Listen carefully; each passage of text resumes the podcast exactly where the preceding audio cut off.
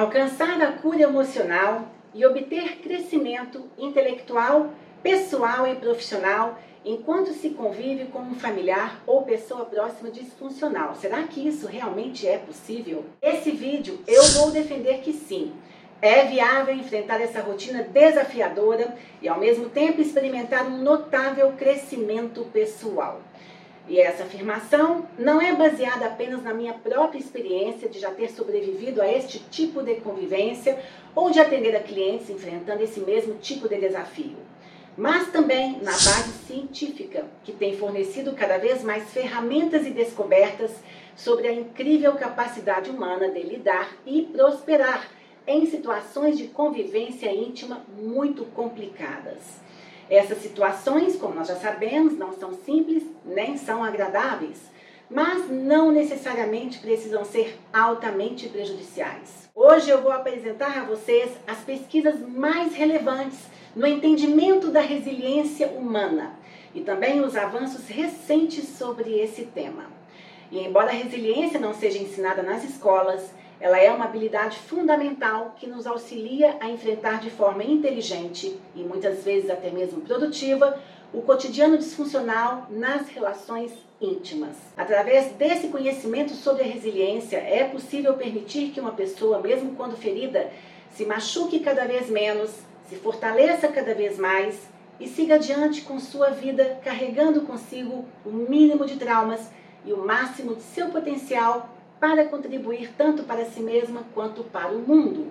Eu vou explorar essa capacidade de enfrentamento, essa capacidade guerreira humana de crescimento emocional e pessoal e vou sustentar a minha fala pelas novas descobertas sobre a resiliência humana que pode ser usada na busca de uma vida mais saudável e gratificante, mesmo em meio a desafios pessoais difíceis. Venha comigo nessa jornada e descubra como podemos transformar adversidades íntimas e familiares em oportunidades de crescimento e autodescoberta incríveis. A ciência vem mostrando e ressaltando que adotar resiliências pode ser altamente eficaz para garantir que permaneçamos no comando de nossas trajetórias, independentemente da presença de eventos e pessoas que nos traumatizem.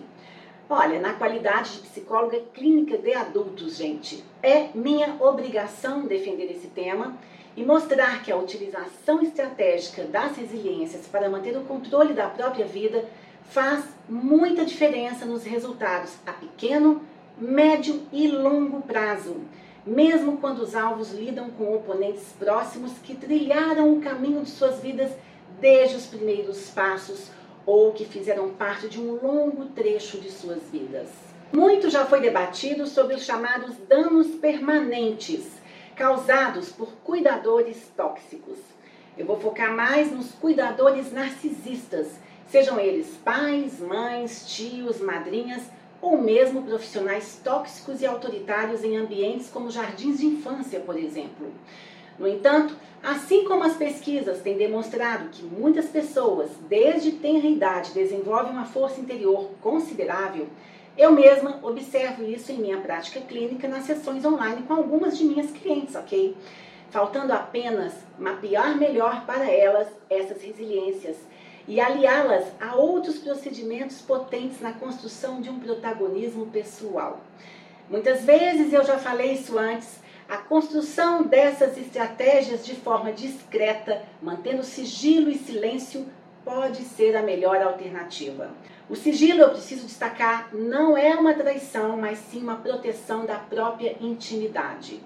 O ponto-chave na prática desses tipos de enfrentamento elencados pela ciência é conseguir escutar os conteúdos insultuosos e disfuncionais do agressor não só sem se abater, como também não deixando que eles sejam implantados dentro de si mesma como um comando forte e permanente de menos-valia. E a aplicação desses conhecimentos da psicologia, incluindo a resiliência, impede a internalização desses comandos disfuncionais ao longo da vida. A maioria das pessoas associa a resiliência à sobrevivência e ao manejo de situações estressantes e desafiadoras.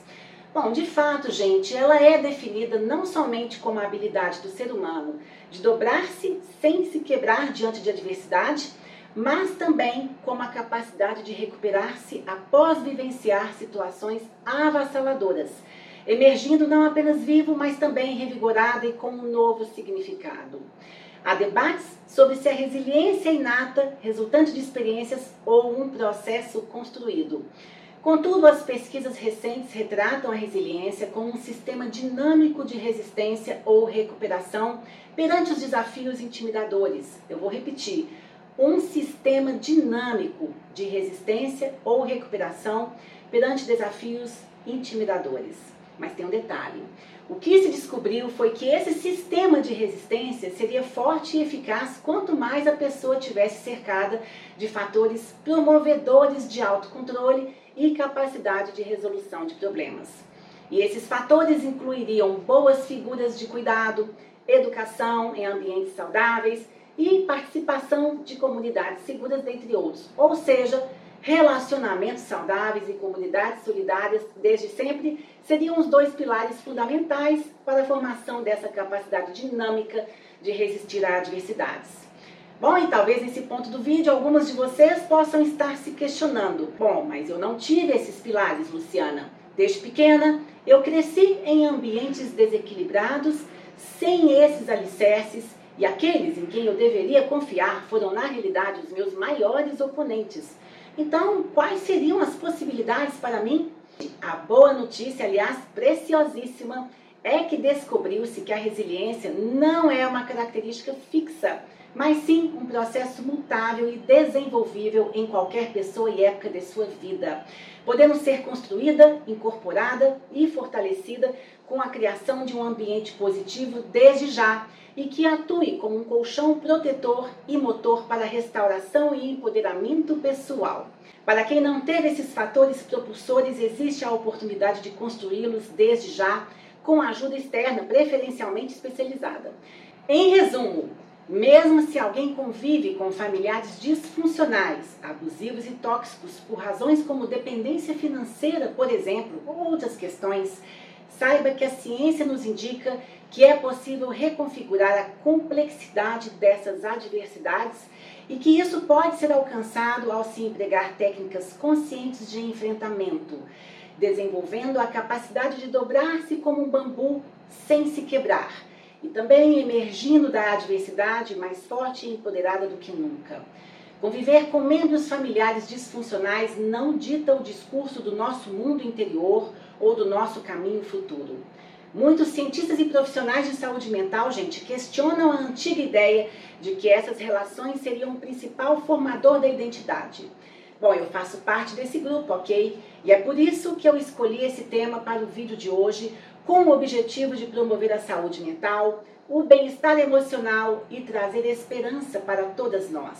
Eu acredito fortemente que desafiar esses paradigmas é possível e por meio da nossa experiência diária, nossa experiência cotidiana, podemos sim interromper o ciclo de desconforto e fragilidade advindo da convivência com pessoas tóxicas.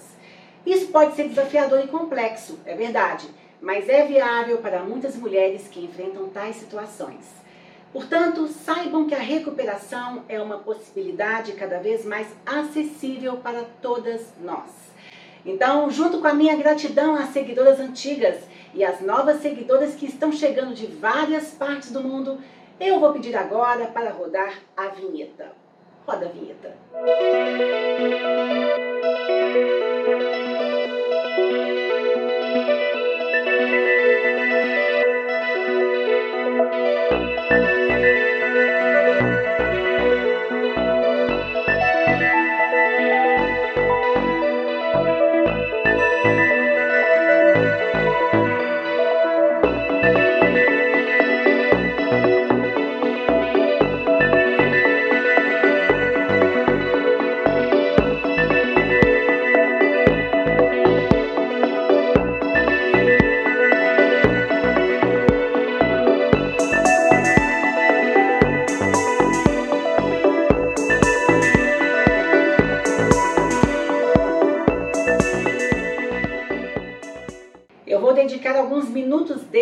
primeiro bloco para compartilhar uma informação que a maioria das pessoas leigas desconhece e provavelmente você também.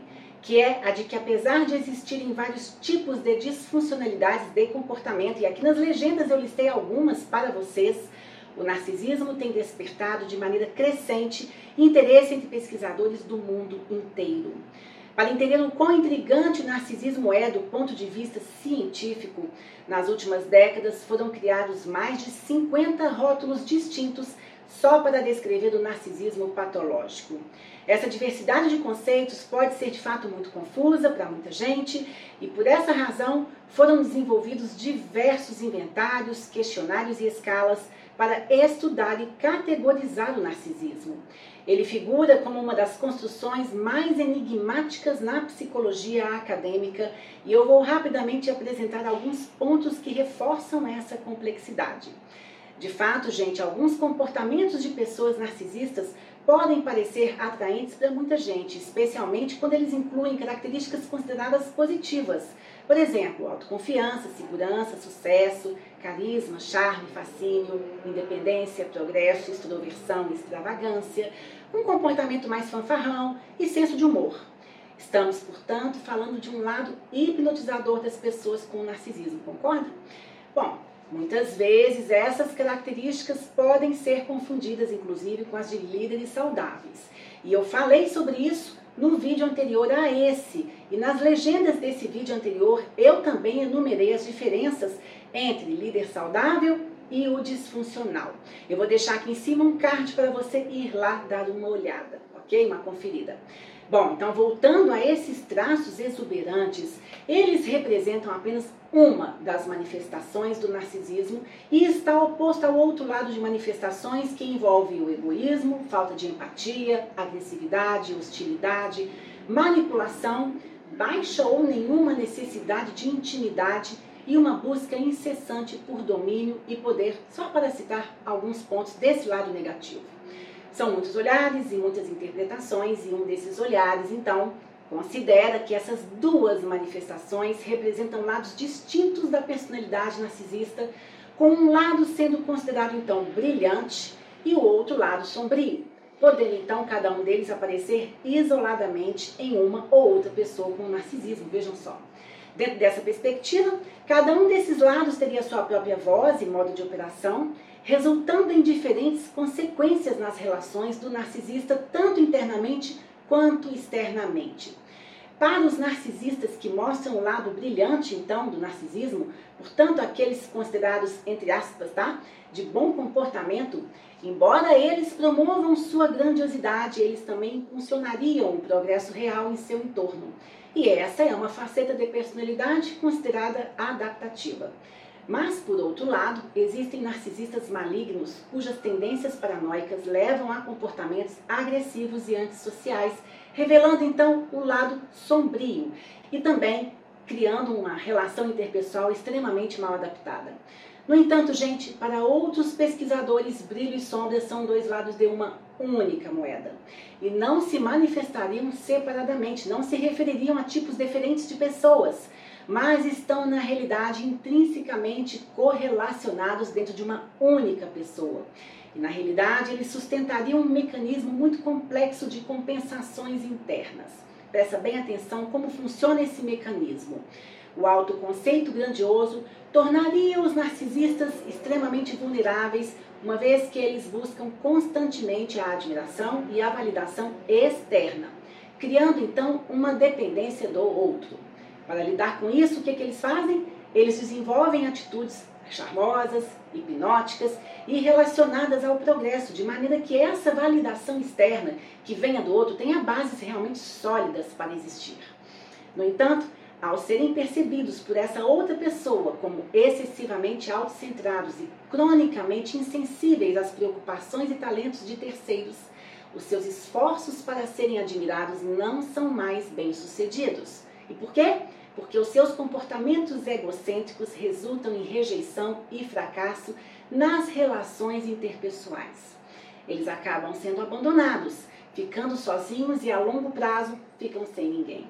As pessoas se afastam, até mesmo cortam relações, e nesse ponto, então, a pessoa com narcisismo inicia um novo ciclo vicioso de comportamento que seria mais ou menos o seguinte: encantar e atrair seguido de distribuir conhecimento e progresso, receber loiros e aplausos e depois, por fim, ser rejeitado por não considerar o encanto e as qualidades de terceiros, sendo então abandonado e ficando sozinho. E então iniciando um novo movimento de encantamento e atração e por aí vai, luz e sombra juntos. Bom, essa pauta é enorme e muito complexa, gente. E como eu falei no início desse bloco, as pesquisas são inúmeras e acontecem incessantemente há décadas. E embora haja muitas pesquisas sobre esse tema, a pergunta importante para nós aqui é: como as pessoas que conviveram ou ainda convivem com familiares que apresentam todas essas características comportamentais contraditórias são afetadas?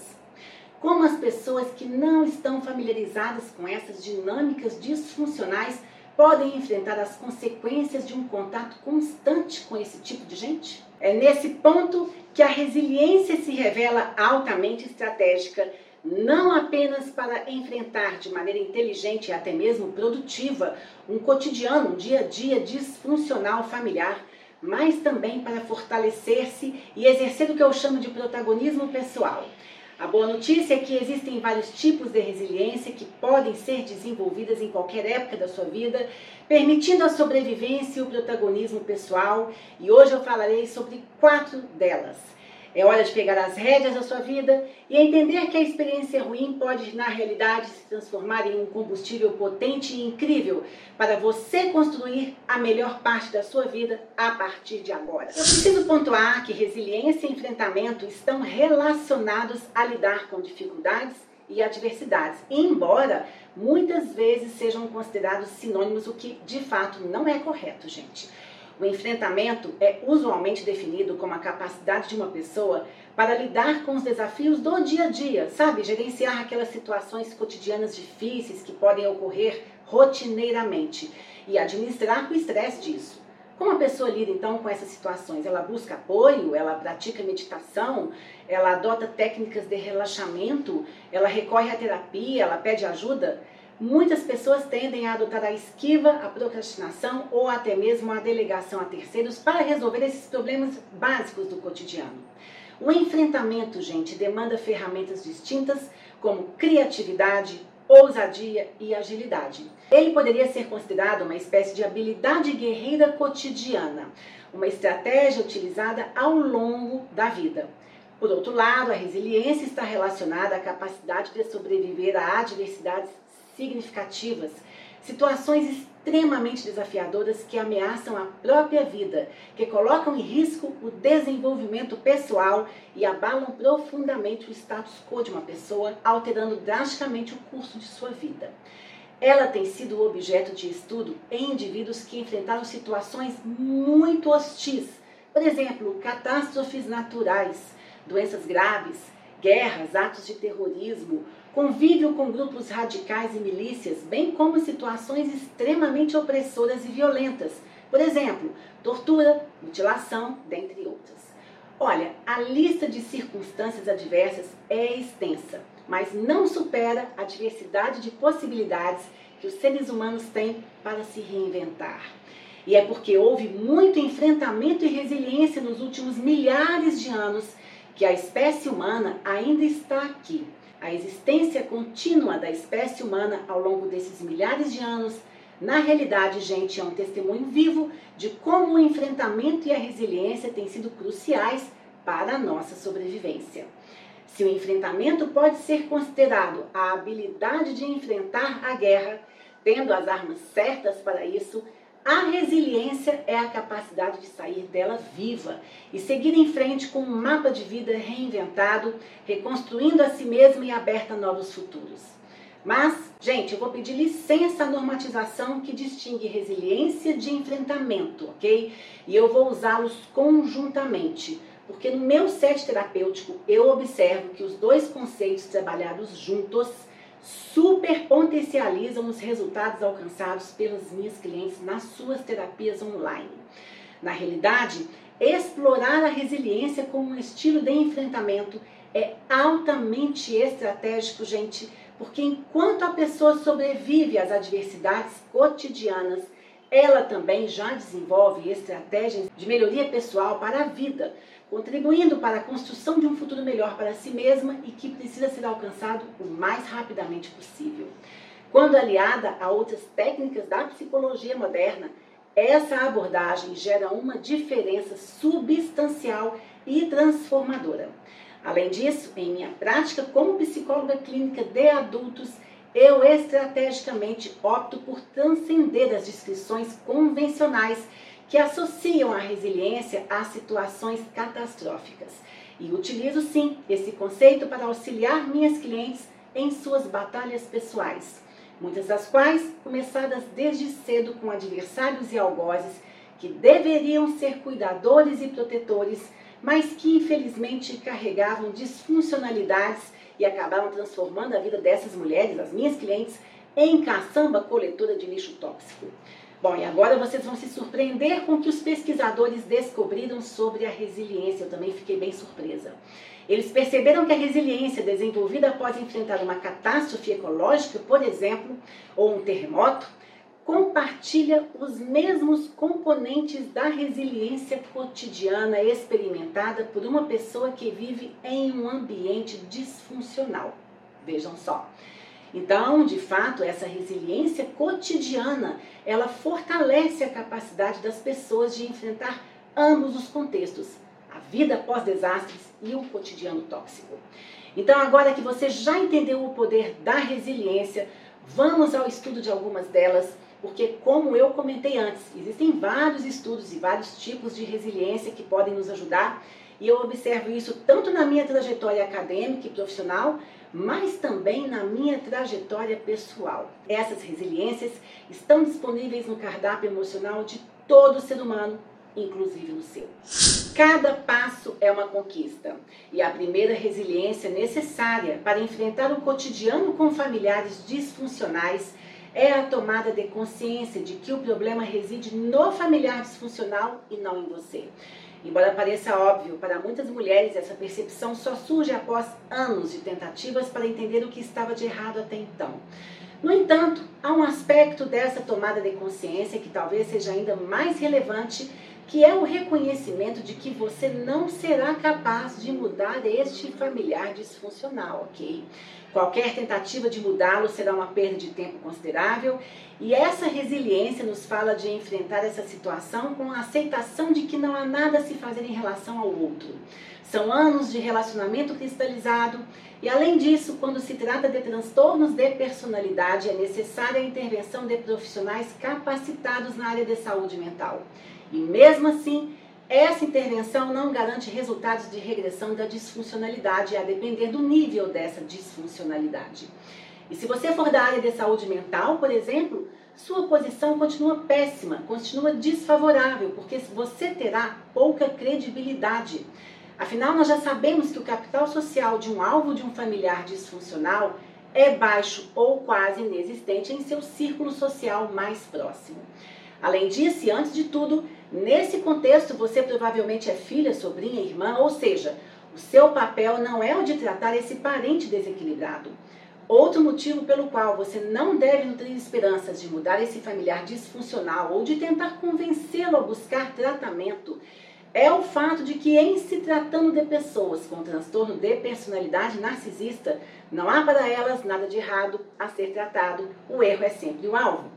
Nesses casos, a melhor abordagem é manter-se alerta, preservar sua própria saúde emocional enquanto você estiver próximo desse parente com essas características e estar ciente de que o comportamento que se tem com essa pessoa é diferente do comportamento que você vai ter em ambientes e com pessoas de fato saudáveis. Uma das razões pelas quais um alvo de familiar disfuncional considera ajudar e alertar ou até mesmo esclarecer a outra parte sobre a sua toxicidade é o desejo de construir relacionamentos saudáveis e viver harmonicamente com a sua própria família. Realmente, gente, há esperança de estabelecer relacionamentos saudáveis sim, mas não com a pessoa ou pessoas disfuncionais. Portanto, ter clareza de que não há nada que você possa fazer por ela, infelizmente, é o primeiro passo para direcionar a sua energia na sua própria recuperação.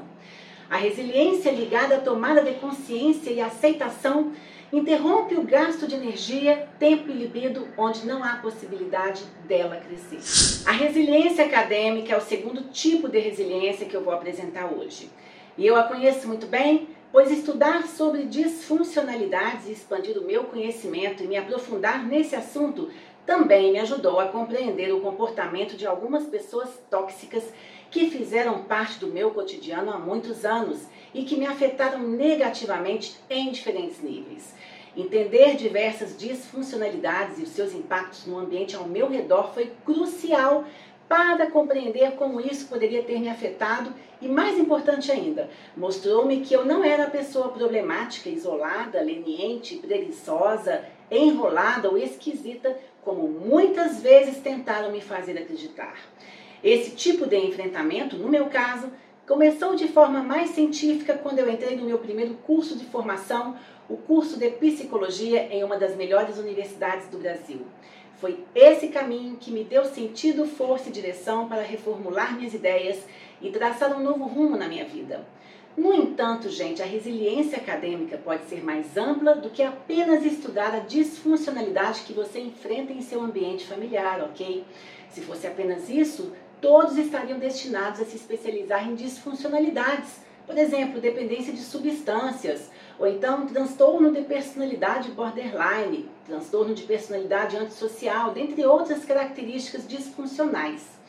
Na verdade, a resiliência acadêmica pode servir como uma resposta à desqualificação que você recebeu ou ainda recebe em seu ambiente familiar. Quando falo de ambiente familiar, eu incluo não apenas os principais cuidadores, mas também tios, madrinhas, padrinhos, professores escolares e adultos amigos íntimos da família, por exemplo. Pessoas disfuncionais que, ao estarem próximas de você, causam danos e minam a sua autoestima.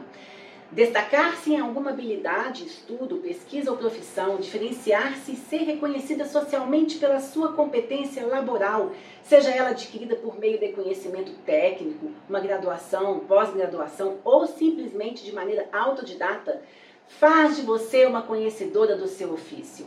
A resiliência acadêmica é a resiliência do conhecimento diferenciado. Ela oferece a você uma força extra para sobreviver em um ambiente disfuncional e, ao mesmo tempo, alimenta o seu reconhecimento público por sua competência e capacidade. Reconhecimento este que seus algozes sempre negaram a você. Ser uma excelente profissional, pesquisadora ou estudiosa, independente da atividade laboral que você exerça, pode fazer uma grande diferença na jornada de enfrentamento de relacionamentos disfuncionais dentro de casa. Confiar em si mesma e restabelecer sua autoconfiança são cruciais para sobreviver nesse tipo de ambiente familiar. E essa é a primeira pauta que eu abordo com as minhas clientes aqui no meu consultório online. E que será também a pista de voo a partir da qual acontecerá o meu próximo evento, chamado Consciência Estratégica. Pois é, meu segundo evento online com esse foco. Eu já fiz outros eventos online, mas não com esse foco. Vai ser uma super palestra de três horas de duração, com experiências emocionais focadas na recuperação emocional, onde eu vou abordar esses temas e muitos outros que muita gente sequer imagina o quanto trazem ideias e ferramentas importantes na construção do protagonismo pessoal. Nesse evento que vai acontecer agora em setembro, além das ideias que serão apresentadas, você também terá a oportunidade de fazer exercícios vivenciais que vão ajudá-la a acessar mapas e rotas subjetivos importantes no seu processo de recuperação e crescimento pessoal. A proposta desse maravilhoso encontro, que será online, ao vivo, sem gravações e sem reprise, será guiar você, clareando sua percepção sobre como é possível se restaurar de relacionamentos disfuncionais e também como é possível você trabalhar o seu protagonismo, que é a segunda etapa de um processo de recuperação. Muitas pessoas focam apenas na recuperação da codependência e da dependência emocional, mas também precisamos lidar com os malefícios de estar com a autoestima abalada e fragilizada, permanecendo nessa busca por anos. É muito importante olhar para si mesma, colocando-se em primeiro lugar. Mas será que colocar-se em primeiro lugar é suficiente para recuperar completamente a sua vida? Para você experimentar os seus sonhos, desejos e uma liberdade adulta que você sempre quis ter e nunca teve? Adulta no sentido de conseguir a liberdade para se expressar e também ganhar e administrar o seu próprio tempo, o seu próprio dinheiro, sem ter que se submeter a regras abusivas de terceiros com os quais você conviva, adulta no sentido de ter relacionamentos sexoafetivos saudáveis, que abram portas ao invés de fechá-las? Eu introduzi o conceito de protagonismo nos meus atendimentos online a brasileiras do mundo todo que fazem terapia comigo e eu venho compartilhando efusivamente essa ideia porque eu acredito que quanto menos lixo emocional e ruído emocional uma mulher tiver a seu redor, mais condições ela possui de desenvolver a sua excelência pessoal, profissional e humana mesmo que ainda não seja possível se afastar 100% do ambiente disfuncional, ok? A maior parte das mulheres que me procura ainda vive com um familiar ou pessoa disfuncional e ainda tem contato com o seu veneno cotidianamente. Então não adianta só ficar no conhecimento, nos estudos e assistindo vídeo e lendo livros sobre o tema. Recuperação pede movimento real e concreto na sua rotina, equilibrando espontaneidade, improvisação, planejamento e estratégia. E tudo isso junto funciona como uma chave mestra do início de um movimento que poderá levar você a uma situação de vida muito melhor. Então, você já pode fazer a sua inscrição na minha lista de espera nesse link aqui embaixo, porque as vagas ainda não estão abertas. Clica nesse link aqui embaixo e receba antes de todo mundo as informações sobre essa palestra e também experiência emocional online que será maravilhosa. Você vai responder a uma rapidíssima pesquisa, entrará para a minha lista VIP de espera e será a primeira a receber informações sobre esse evento chamado Consciência Estratégica. Essa roda de mulheres focada em recuperação e protagonismo pessoal. E alguns dias antes do evento e antes mesmo de divulgá-lo por aqui, você receberá sigilosamente e em primeira mão o link de inscrições. E eu prometo que você vai ficar satisfeitíssima de ter entrado para a sala de espera desse nosso encontro, ok? Ele vai ser acessível para todas as mulheres de todas as partes do mundo, dos mais variados fusos horários que quiserem participar, porque será totalmente online. Então fique atenta, porque as vagas são limitadas e serão abertas por um pequeno período antes do evento. Então toca no link aí embaixo na descrição do vídeo, que também está disponível no primeiro comentário fixado no topo, ok? Inscreva-se no meu canal, ative o sininho, dê o seu like, comente, compartilhe esse link do evento e do canal com aquela sua amiga que você acha que irá se beneficiar com essas informações. São apenas 10 segundos do seu tempo para avisar o YouTube de que esse vídeo tem valor e que ele pode distribuí-lo para mais pessoas, ok? Juntas podemos nos recuperar. Bom, então voltando à questão da resiliência acadêmica, é importante você ter consciência do seu lado B, que é tornar-se uma workaholic e negligenciar a parte social da sua vida ou até mesmo anulá-la. Nós já sabemos que a parte social de um alvo de familiar disfuncional já é afetada negativamente porque pessoas que cresceram em famílias disfuncionais desenvolveram uma dificuldade intensa em confiar nas outras pessoas e se abrir emocionalmente para elas precisam observar a distância e testar muito antes de dar um passo em direção à conexão ou à intimidade. Mas não é só a parte social que sofre, gente. A capacidade de se vincular a outras pessoas é fortemente afetada. E aqui entra o terceiro tipo de resiliência, que é desenvolver habilidades cognitivas e emocionais para acreditar que existem pessoas amigáveis à sociedade. E eu sei que isso é muito difícil de aceitar no começo, gente, porque uma pessoa tão machucada, na realidade, precisa mesmo é de acolhimento. E na maioria das vezes ela desenvolve uma desconfiança extrema em relação às outras pessoas e com razão. Eu costumo dizer que uma das fases mais difíceis da recuperação é saber que qualquer movimento de cura deve começar por você e que será necessário um esforço muito concentrado para você superar a ideia de que ninguém vai te compreender ou sempre vai te prejudicar. Algo que talvez de fato você tenha vivenciado realmente. Você pode sim encontrar pessoas disponíveis a ajudar, mas é importante pedir essa ajuda. Pesquisas mostram que desenvolver a capacidade de ver outras pessoas como potencialmente amigáveis é um passo muito importante no processo de recuperação da convivência com familiares disfuncionais.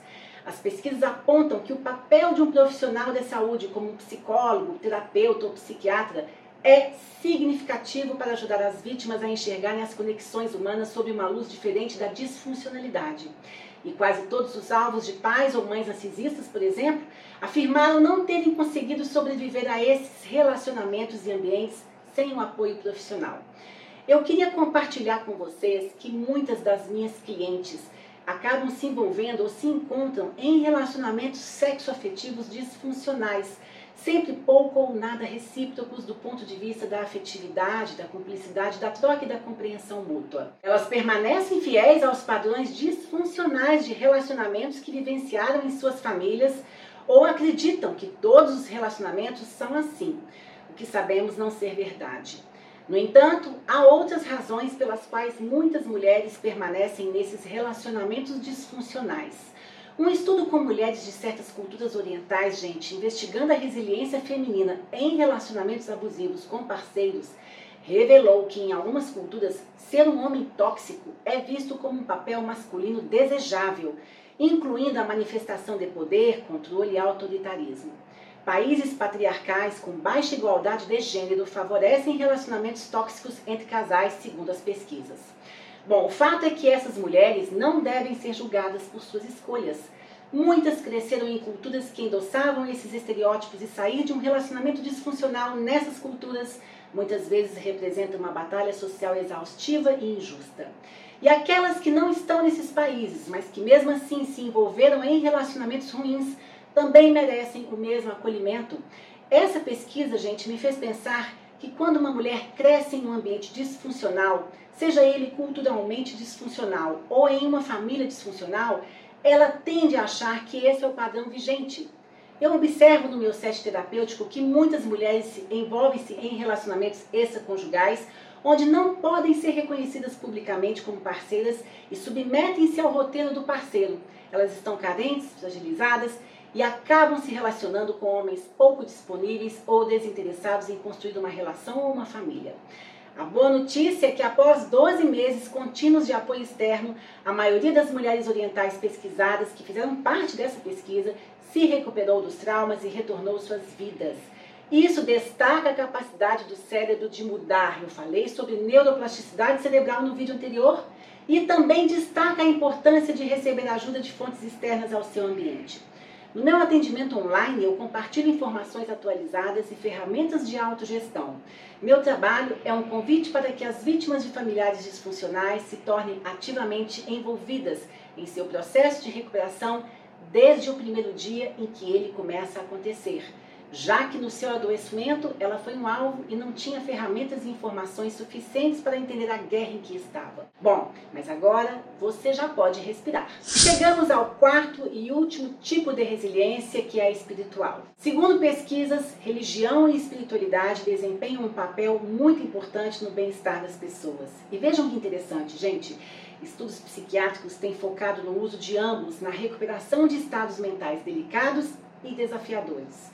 Surpreendentemente, pesquisas psiquiátricas também descobriram que a espiritualidade e a religiosidade podem ser usadas no tratamento de pessoas com transtorno de personalidade narcisista. Vejam só. É muito difícil para alguém com esse tipo de transtorno admitir que precisa de tratamento, mas essas pesquisas sugerem que a religiosidade e a espiritualidade podem ser ferramentas poderosíssimas para quem deseja se libertar do narcisismo. E o uso da espiritualidade como ferramenta de enfrentamento e resiliência também é válido para ajudar as vítimas de pessoas disfuncionais, que é o foco deste canal e de todos os meus trabalhos. A ajuda psicoterapêutica é sem dúvida um grande diferencial na recuperação dessa convivência, gente. Mas a espiritualidade pode acelerar essa recuperação e continuar a acompanhá-la ao longo de toda a vida.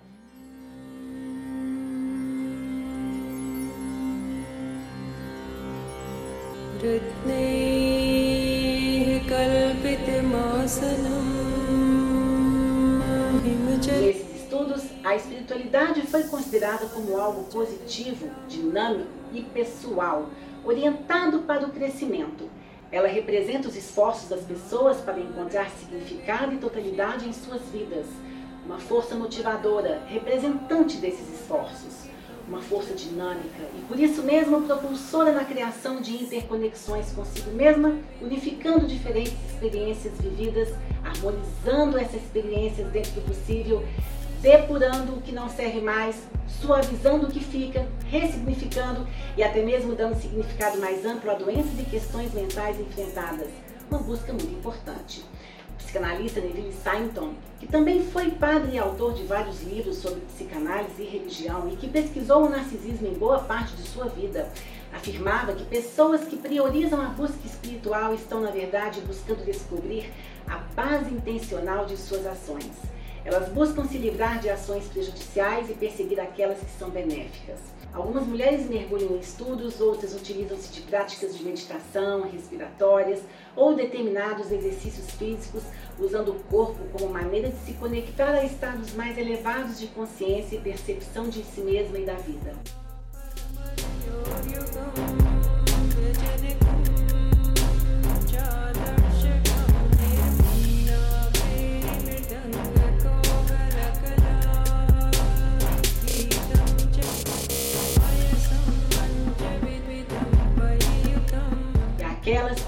Ligam a práticas místicas orientais e aos oráculos. Mulheres também procuram se restabelecer em grupos femininos onde todas podem expor e partilhar suas questões. Tudo isso é parte da jornada de purificar intenções e fazer do bem uma posse interna por meio de experiências elevadas e transformadoras. Afastar-se de si mesma, dos entes queridos e da humanidade são dilemas humanos que podem ser mais acentuados nas mulheres provenientes de lares disfuncionais. A espiritualidade permite a essas mulheres restabelecer essas conexões por meio de experiências subjetivas transformadoras, criando um senso positivo de si mesma e proporcionando empoderamento pessoal. Nos contextos familiares disfuncionais, a espiritualidade tem sido percebida como uma forma poderosíssima e transcendente de resiliência. E eu finalizo este vídeo compartilhando um ponto muito relevante dentro da medicina do estilo de vida que chegou ao Brasil há poucos anos. Muitas pessoas já se beneficiaram dessa abordagem que se baseia em seis pilares fundamentais e um desses pilares é a manutenção dos relacionamentos. Eu vou focar nas descobertas recentes sobre o poder dos relacionamentos, especialmente os relacionamentos em grupo. Se eles têm o poder de destruir pessoas, como muitas de nós já experimentamos em nossos ambientes familiares ou em ambientes próximos, eles também têm a capacidade de curar. A força dos grupos e das conexões sociais tem sido objeto de estudos sérios em todo o mundo, porque é amplamente conhecido que o bem-estar de uma pessoa depende sim da formação e manutenção de relacionamentos positivos e saudáveis que ela estabeleça com outras pessoas. Pesquisas recentes sugerem que uma cognição social mal calibrada pode criar barreiras psicológicas para conectar uma pessoa a outra, resultando em efeitos negativos na própria vida. Eu vou listar as quatro principais distorções e dar dicas de como lidar com cada uma delas. A primeira é que muitas pessoas deixam de participar de grupos por motivos equivocados como não se sentirem competentes o suficiente, por exemplo. Pesquisadores descobriram que muitas vezes existe um contraste de expectativas que precisa ser considerado. A pessoa pode entrar em um grupo sentindo-se incompetente, enquanto que o grupo valoriza muito mais o calor humano que a competência técnica, por exemplo. Um segundo bloqueio identificado seria o medo de ser julgado ao ingressar em um grupo. Bom, mas ocorre que o grupo também será avaliado por quem entra nele, certo? Aqui haveria a importância de entender que as interações sociais trazem desafios para todos. Outro tipo de bloqueio seria conectar experiências passadas de relacionamentos ruins com as expectativas atuais referentes a novas interações sociais. Mas é curioso que uma parte dessas pesquisas apontou que as prevenções em relação às interações sociais com pessoas desconhecidas podem ser um tanto equivocadas, gente. Em algumas dessas pesquisas, observou-se que os participantes, prestes a ter uma conversa com um estranho, subestimaram consistentemente o quanto eles, os participantes, poderiam gostar dessa conversa depois. E o que foi constatado? Foi constatado que não só essas conversas foram melhores do que o esperado, mas surpreendentemente positivas. A mensagem principal é que estar em grupos nos quais nos identificamos é uma porta para a positividade, onde é possível encontrar acolhimento, apoio mútuo e enfrentamento de questões em comum. Então, mais uma vez, eu convido você a clicar no link abaixo e a entrar na lista VIP de espera para o meu evento online, Consciência Estratégica. Eu agradeço a todas vocês por estarem aqui comigo, por terem assistido até o final desse vídeo e também agradeço às seguidoras mineiras, paulistas e as que estão na Argentina, Estados Unidos e em alguns países orientais, como China e Índia, e que fizeram contato mais próximo comigo. Todas vocês, seguidoras, fiéis, clientes e novas participantes, são muito bem-vindas. Sempre escrevam para mim, falem comigo. E eu convido você a olhar para os ambientes disfuncionais sob uma nova perspectiva. A perspectiva de que você nunca foi o problema, o outro é que foi o problema que você enfrentou. Na realidade, você é a solução para você mesma. E ao se ver como solução, você nunca mais personaliza as agressões experimentadas nesses ambientes porque entende que elas não têm nada a ver com você, não são pessoais, nunca foram por sua causa. Juntas podemos nos recuperar. Boas escolhas para você!